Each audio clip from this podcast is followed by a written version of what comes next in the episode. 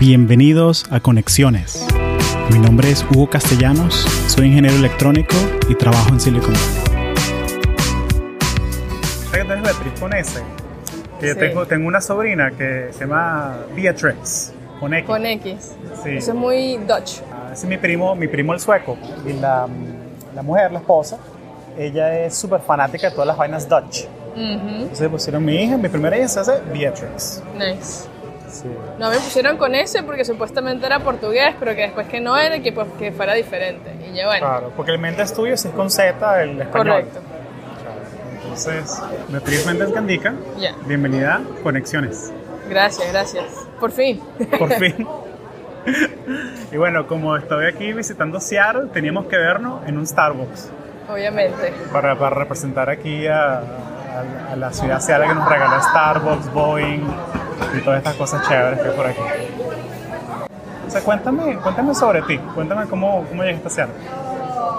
Llegué a Seattle luego de que me gradué en la Universidad de Wisconsin y quería buscar un trabajo en una compañía grande y estaba entre Google y Microsoft, pero Microsoft conectó primero, o sea, fue el primero en responder. Google se tardó como dos semanas extra y fue como me vine de Wisconsin para acá. Entonces empecé, mi entrevista fue en Chevy Chase, que es fuera de DC, y recuerdo que éramos como 50, 60 estudiantes de todo el país y nada más habían posiciones para 20 personas. Y entonces éramos nada más, éramos tres latinos de todos los estudiantes que habían y yo era la única que era pues extranjera. Y me acuerdo que todo el mundo tuvo cuatro entrevistas y a mí alguien entra a la habitación y nos dice, ¿quién es Beatriz? Y yo como que todo me dio súper miedo porque, pues nervios, porque se supone que todo el mundo tenía cuatro entrevistas porque me estaban llamando, no lo entendía. Y entonces no pude hablar inglés y dije así como que no puedo, no puedo, de verdad no puedo, ¿qué está pasando? Porque fue como que me llamaron a mí, o sea, de un grupo de 60, 50 estudiantes me llamaron fue a mí. Y yo le dije, o sea, necesito que me expliquen qué está pasando porque yo así no, no, Claro. no, no es normal. Entonces me dice, no, tranquilízate, es que estamos contratando para Service Delivery, eh, para Technical Account Manager y Consultant, pero queremos que tú seas Service Delivery Manager. Y yo como que, ah, ok, gracias. Entonces, yo que, claro, sí, como sea, este, ¿qué se- ¿de qué se trata? Y me preguntan, ¿tú sabes de Office 365? Y yo le digo, bueno, es el Office Online, pero más de ahí, o sea, que no sé qué, qué es lo que estás preguntando. Entonces me dice, ah, bueno, está bien. Eh, bueno, bueno, ya. Y eso fue, y eh, como a las 2, 3 horas me llaman al hotel y me preguntan, este, ¿cuándo, está, ¿cuándo puedes empezar? Y yo fue como que, bueno, cuan- cuando sea. Así de frente, por el pecho. Sí, fue ya. Y después el lunes es que te llega bien, porque eso fue un viernes, y el lunes fue que te llegó el, cor- el correo, felicitaciones, este, gracias por entrevistar, este, este es tu trabajo, acéptalo, etc. Qué Ya. chévere. Pero entonces, ¿alguna vez piensas que si no fuese sido por dos semanas, tú hubieses ido a Google, hubieses estado en California, ¿qué, qué hubiese pasado? ¿O prefieres no pensar en esas cosas? de- Yo creo que todo pasa por porque tiene que pasar. Por ejemplo, yo siempre fui muy buena estudiante en el colegio y cuando yo fui a hacer la prueba de la Simón Bolívar, yo saqué 87.92 y para entrar necesitaba 88 puntos. O sea, por 8 décimas no entré la Simón y pues obviamente fue súper frustrante pero si no hubiese sido por eso, no hubiese podido ir a Alemania de intercambio, si no hubiese sido por eso, no hubiese ido a Wisconsin en la universidad, si no hubiese sido por eso, no hubiese entrado a Microsoft. Entonces es como que todo pasa porque tiene que pasar. Claro. Es la decisión correcta en el momento, con todas las circunstancias, toda la información que tienes a la mano. Correcto. O a alguien lo que haces tú en, en Microsoft, porque la gente escucha seguridad, o sea, Security Project Manager, y, y eso puede significar muchas cosas. ¿Cómo, cómo le explicas a alguien qué, qué es lo que hace? Todos nosotros somos ingenieros de seguridad y lo que hacemos, el equipo de nosotros es que se especifica en buscar todas las vulnerabilidades de seguridad y de compliance que pueden existir en el código. Entonces, ¿qué quiere decir eso? Por ejemplo, si tienes una mala palabra, si estás usando, por ejemplo, Taiwán y el código va a China, ese tipo de cosas, o si tienes un certificado o un password, ah, alguna cosa que pueda alguien llegar al código de Microsoft. Entonces nosotros tenemos herramientas que van y buscan vulnerabilidades y así es como reportamos. Y también la otra parte del trabajo que hago es assurance. Entonces, ¿qué significa assurance? Assurance lo que significa es que nosotros evaluamos el riesgo de lo que el riesgo que puede tener un nuevo feature para cualquier producto. Entonces, por ejemplo, si hay un producto nuevo, es que estás usando para storage, cómo se está conectando, qué puertos tienes abiertos, este, si vas a usar un third party que tengas las últimas librerías, eh, los últimos nuggets, que tengas todos los patches, etcétera, etcétera. Cuéntame un poquito porque yo te sigo en, en redes sociales y, y, me gusta muchísimo ver lo, lo, activa que tú eres en comunidades y todos estos temas de mujeres en tecnología y latinos en tecnología. Y te he visto mucho con o sea, Tecnolochicas, Grace Hopper, y, y, me encanta seguirte en Instagram porque yo siento que yo estoy en la conferencia contigo. Sí. Y te veo que, que das a keynote, haces presentaciones. Y Yeah. Cuéntame un poquito de, de esa, de esa parte tuya como de evangelizando tecnología, latinos en tecnología. Cuéntame un poquito de eso. Sí, bueno, yo creo que es importante que todo el mundo tenga el chance, ¿verdad? Porque, por ejemplo, gracias a Dios, yo vengo de una familia donde mi mamá y mi papá fueron a la universidad, mis tíos, mis primos. En el colegio donde yo fui, de 120 que nos graduamos, 120 fueron a la universidad. Y cuando yo vine a Estados Unidos, vi que eso no es normal. O por lo menos no, no es como tan normal como yo pensaba que era. Entonces, una vez fui para CHEP y en CHEP estaba ayudando a reclutar ingenieros y recuerdo que mucha gente era primera generación. Y a mí eso me impactó muchísimo porque a lo mejor es normal para otras personas, pero para uno que es venezolano eso no es normal. Claro. Entonces fue así como, como que me inspiró para ayudar a otras personas, de que seas primera generación o no, es importante que por lo menos sepas que puedes estudiar en la universidad, que hay oportunidades, que hay becas, que hay recursos que te pueden ayudar para que entres. Entonces así es como entro y tengo, sentí esa, como esa necesidad de ayudar y también en mi familia, este, desde mi abuelo y mi abuela, nosotros siempre íbamos a, a donar, siempre. Yo me acuerdo que nosotros nos compraban ropa todos los años y todos los años donábamos. Este, uno iba al ancianato, al orfanato, uno iba a las iglesias y uno siempre llevaba comida o ropa. Y entonces eso está como ingrained, que tú dices como que, bueno, es parte de lo que yo soy, ¿cómo puedo ayudar? O sea, ¿cómo puedo yo aportar mi granito de arena? Y creo que ha sido ah, satisfactorio cuando tú ves a gente que te escucha, eh, ya sea en un keynote, en una charla en un coding workshop, y te dicen, mira, gracias porque yo no sabía que alguien como yo pudiese llegar a esta compañía, o alguien como yo puede ser un ingeniero, o alguien como yo pueda trabajar en seguridad, etcétera, etcétera, y ahora yo también quiero hacerlo. Entonces eso es como empezamos la fundación de Nuevo Foundation, que es basada en You cannot be what you cannot see, que sería no puedes ser lo que no ves. Y es ahí donde entonces nosotros empezamos a ayudar no solamente a los latinos, sino también a todas las minorías que, están, que no están representadas en lo suficiente en el campo de tecnología. Oye, excelente. Entonces, la nueva Foundation, lo vamos a poner en las notas del show para que la gente siga y, y para que la gente escuche.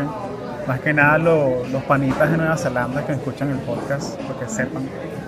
Eh, Tenemos también, estamos hablando con alguien en Nueva Zelanda para hacer algún ¿En serio? evento. ¿Sabes que Es algo muy bonito porque, o sea, como que 70% de la gente que escucha está en Estados Unidos, para un grupo como de 44 personas en Nueva Zelanda que escuchan. No, excelente, Entonces, porque que- el, el, el gol es que si nos va bien con esta partnership de esta gente, poder hacer algo en Nueva Zelanda. Est- Estoy, ya estaba, estuve allá hace año y medio y es espectacular. Espectacular, me encanta ese país y me encantaría poder hacer algo, sobre todo con los maorí o con la gente que es underrepresented, poder hacer un coding workshop o así sea por Skype, porque tuve la oportunidad también de darme una charla a los estudiantes de CS o Computer Science o Ingeniería en Computación en la Universidad de Melbourne, en Australia.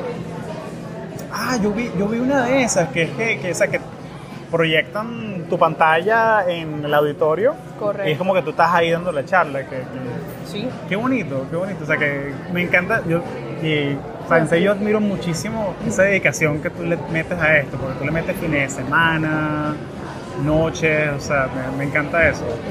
Sí, pues este, el año pasado pudimos hacer en Mexicali, en la Universidad del CETIS, a una conferencia de más o menos 500 personas.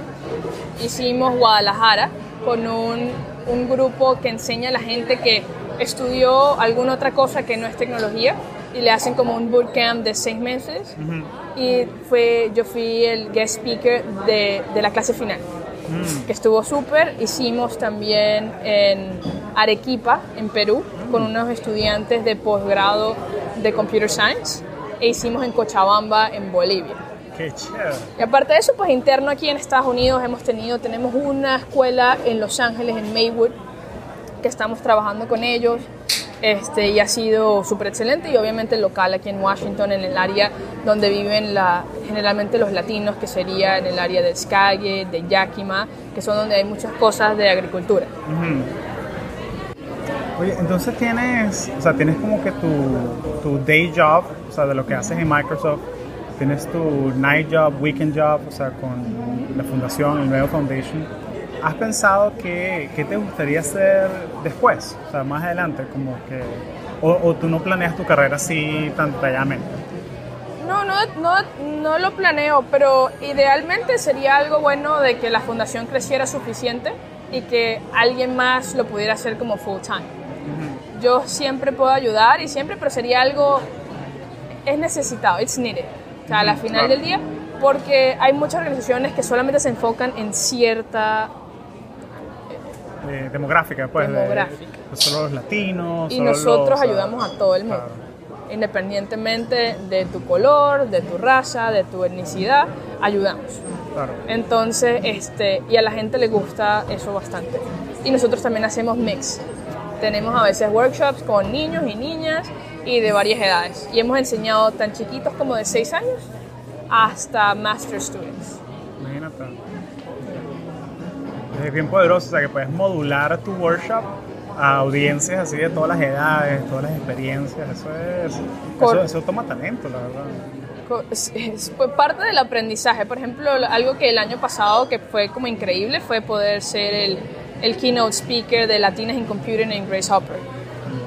Ah, eso fue un honor muy grande, que eso fue gracias a la gente de Latinas in Computing, que me dieron esa oportunidad y poder hablar en frente de 800, 500, no sé cuántas personas habían, pero había, hubo gente que se quedó afuera porque no había dónde sentarse de que todos sean latinas en tecnología. Eso fue algo muy inspirante y después que la gente te diga muchísimas gracias por contar tu historia o gracias por lo que haces con la fundación de nuevo, con lo que haces en Microsoft, como también este como recru- no sé cómo se dice, recruit los también a, a latinos, gente diversa.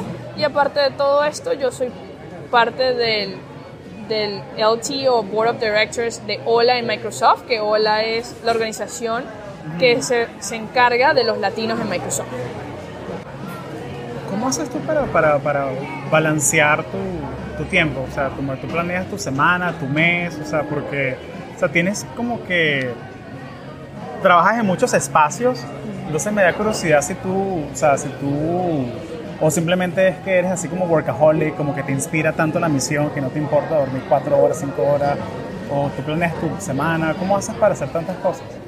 Yo creo que cuando tú haces algo con, con pasión, no puedes burn out. Es muy difícil, porque es algo que haces porque te, te gusta. Pero de planear y eso, eh, podría mejorar en muchísimos aspectos. Pero, por ejemplo, sé que la semana que viene voy a estar en Miami, sé que en febrero voy a Cal Poly en San Luis Obispo, sé que en marzo tengo dos conferencias y ya de ahí no sé qué más. O sea, viene, Claro. como va viniendo, vamos viendo. Este, pero siempre trato de, de por lo menos poder hacer un coding workshop cada tres meses. O sea, es la idea. Esa es la métrica, pues, es el KPI. Lo que estamos queriendo, porque por ejemplo el año pasado dijimos que íbamos a hacer tres eventos y terminamos haciendo ocho. Hicimos eh, nueve online. Imagínate. Entonces, pues este año, pues vamos, hicimos 25 niños ahorita en Orlando. Vamos a hacer alrededor de 400, 500 niñas la semana que viene en Miami. Entonces ya estos números en enero probablemente superen lo que hicimos completamente el año anterior. Pero no. Y también algo que me ayuda muchísimo es que yo juego racquetball. Entonces yo siempre voy al gimnasio y juego racquetball con un grupo de mujeres que siempre juegan y hago ejercicio por lo menos dos veces a la semana. Eso me ayuda y ir a viajar.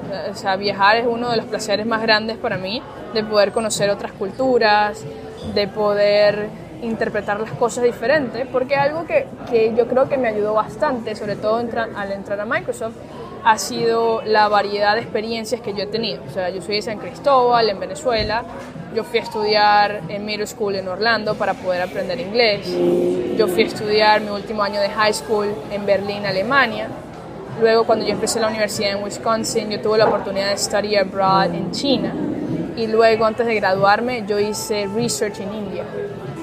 Entonces, este tipo de cosas pues te ayudan en términos de producto, en términos de features, en términos de customers, porque son cosas que aprendes cuando viajas y, y, te abre los ojos de que a veces uno tiene sus propios bias.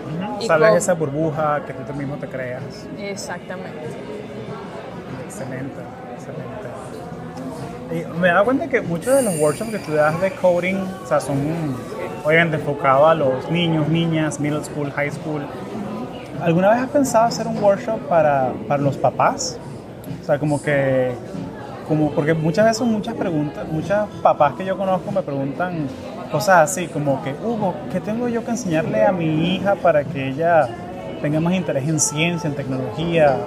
O sea, ¿has pensado en hacer algo por ese lado? Por los momentos lo que hemos hecho es enseñamos a los niños en inglés y hablamos con los papás en español. Mm, Porque las comunidades con las que yo trabajo piensa como gente en Fresno, eh, que son la gente de aquí también de Yakima, que son supremamente zonas agriculturales. Entonces, la mayoría de esta gente a veces no, no ni siquiera tiene una computadora en sus casas. Entonces nosotros por lo menos ayudamos con charlas explicándole las oportunidades que pueden tener sus hijos si fueran a estudiar computación. Ahora, lo que tenemos, eh, los workshops que tenemos en C Sharp, Small Basic, Python o Scratch, lo pueden hacer los adultos también. Ah, no lo hemos hecho, pero no, no estamos en contra ni nada. No se ha dado la oportunidad, no se ha dado de que hayan 20, 30 adultos para decirle, mira, vamos a hacer este workshop. Pero sí he propuesto enseñar a la gente de HR o de mercadeo de si quieren nosotros les enseñamos. Vamos a ver si pasa, eso, eso viene, sería del interés de ellos. Si yo encuentro un grupo que está interesado, con muchísimo gusto. ¿Y has pensado también, o sea, porque es muy chévere la experiencia, dar la charla con 20, 30 personas, pero ¿has pensado una vez como que producir videos?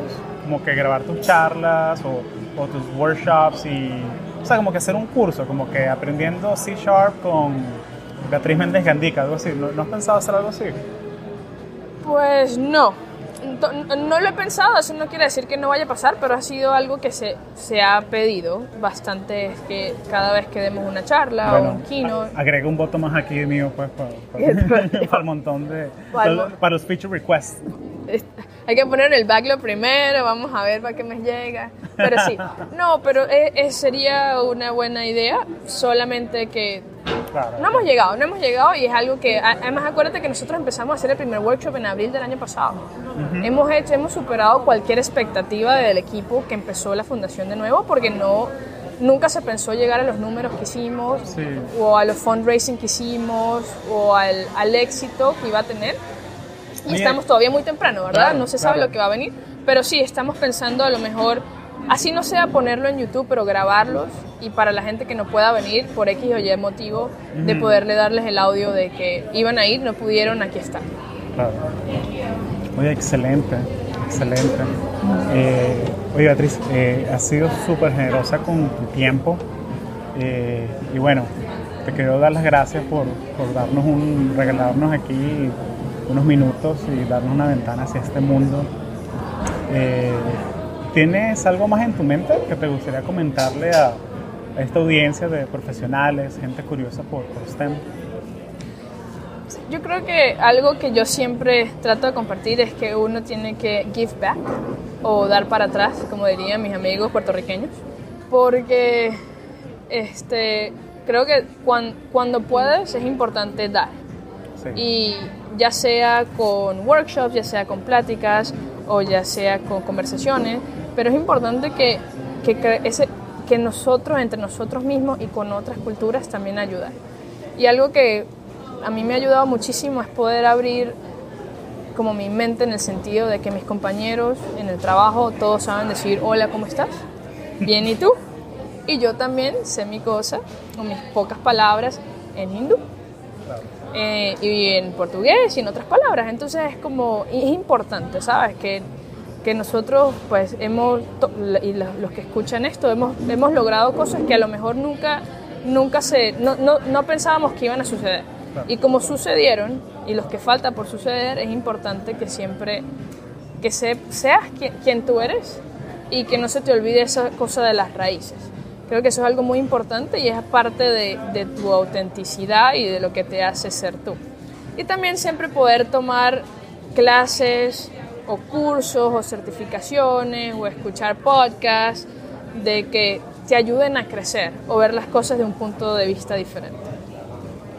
Excelente, excelente. Bueno, Beatriz, muchísimas gracias. Gracias.